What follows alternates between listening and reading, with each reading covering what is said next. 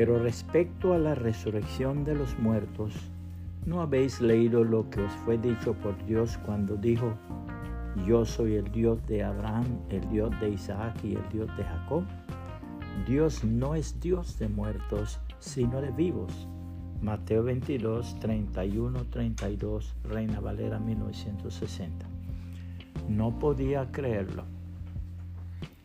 Carl Stuart Hamlin fue un gran artista y muy buen compositor de música popular, nacido el 20 de octubre de 1908 y muerto el 8 de marzo de 1989. Era conocido como el vaquero del oeste de los Estados Unidos. Cierto día asistió a una campaña evangelística de Billy Graham, entendió el Evangelio y recibió al Señor Jesucristo como su único y suficiente Salvador. Debido a su conversión, fue despedido de su trabajo cuando se negó prestarse para promover bebidas alcohólicas.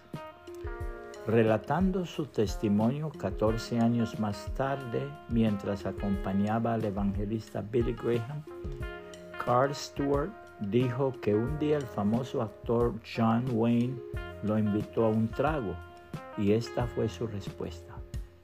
John, no es un secreto lo que Dios puede hacer en tu vida.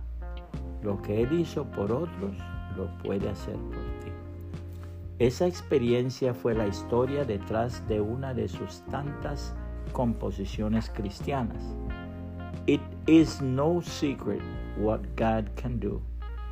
Cuentan que regresando un día del templo donde él acostumbraba asistir con mucha frecuencia, alguien se le acercó, lo aló por la chaqueta y le dijo, pero Stuart, ¿tú no sabes que Dios está muerto? Que va, estás equivocado, amigo. Yo acabo de hablar con él hace unos cuantos minutos, fue su respuesta. La hermosísima palabra de Dios declara, porque el amor de Cristo nos constriñe pensando esto, que si uno murió por todos, luego todos murieron, y por todos murió para que los que viven ya no vivan para sí, sino para aquel que murió y resucitó por ellos. De manera que nosotros de aquí en adelante a nadie conocemos según la carne, y aun si a Cristo conocimos según la carne, ya no lo conocemos así. De modo que si alguno está en Cristo, nueva criatura es. Las cosas viejas pasaron. He aquí todas son hechas nuevas.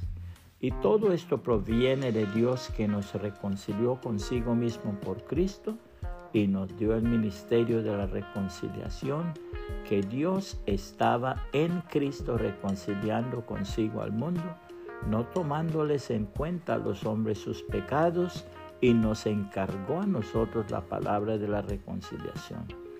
Así que somos embajadores en nombre de Cristo, como si Dios rogase por medio de nosotros. Os rogamos en nombre de Cristo, reconciliaos con Dios. Al que no conoció pecado, por nosotros lo hizo pecado, para que nosotros fuésemos hechos justicia de Dios en él. Segunda a los Corintios 5, 14 al 21, Reina Valera 1960.